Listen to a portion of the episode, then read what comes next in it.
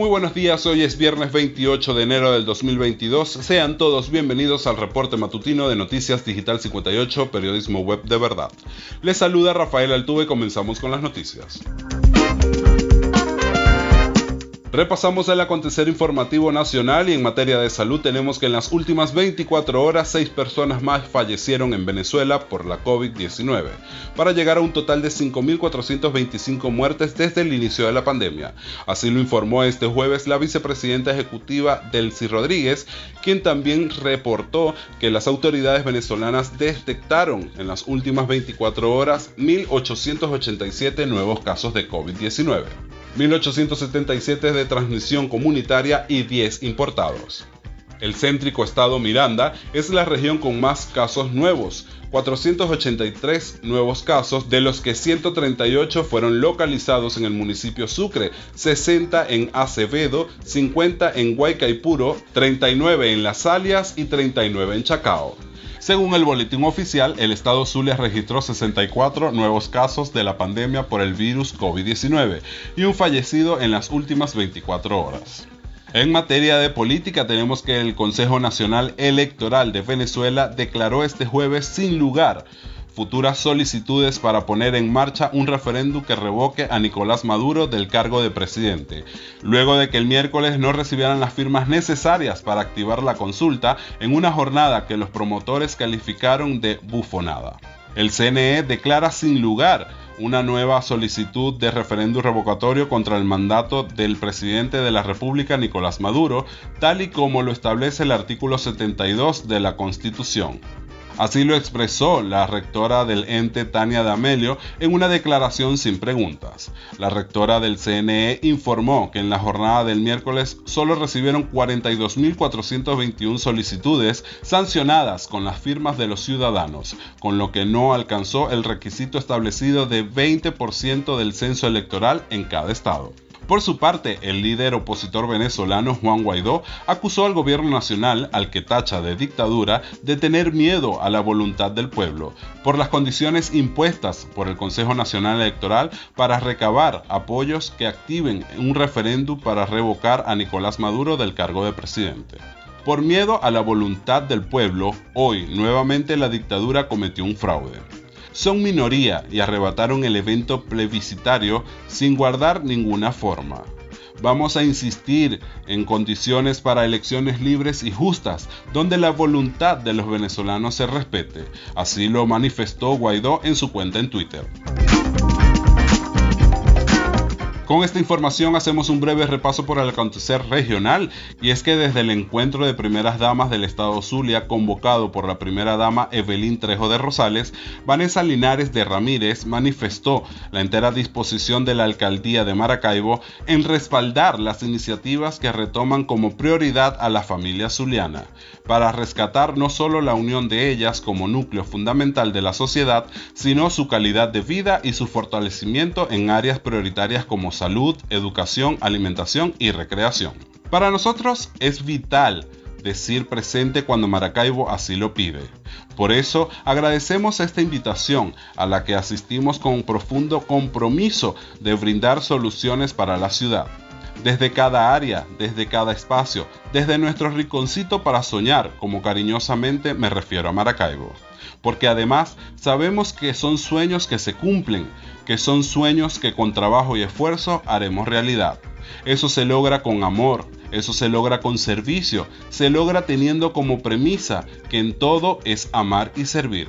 Así lo señaló Vanessa Linares, primera dama de Maracaibo. En este momento hacemos un breve recorrido por el mundo y es que la variante de coronavirus Omicron está presente en el 95,8% de los casos positivos registrados en Italia, mientras que la Delta es del 4,2%. Así lo informaron hoy el Instituto Superior de Sanidad y el Ministerio de Sanidad de este país. Los resultados se obtuvieron el pasado 17 de enero tras analizar 2.486 muestras positivas del COVID-19 de 124 laboratorios repartidos por todo el país. Italia registró ayer un descenso de contagios con 157.697 nuevos casos y 389 fallecidos, datos que demuestran un descenso de la curva epidemiológica mientras que la tasa de positividad descendió levemente hasta el 15%. Por su parte, el ministro de Defensa de Ucrania afirmó este viernes que la situación en la frontera con Rusia es prácticamente la misma que en abril del 2021, cuando Moscú también había concentrado más de 100.000 soldados cerca del territorio del país vecino. La cantidad de militares entonces y ahora es parecida, lo que cambia es la reacción.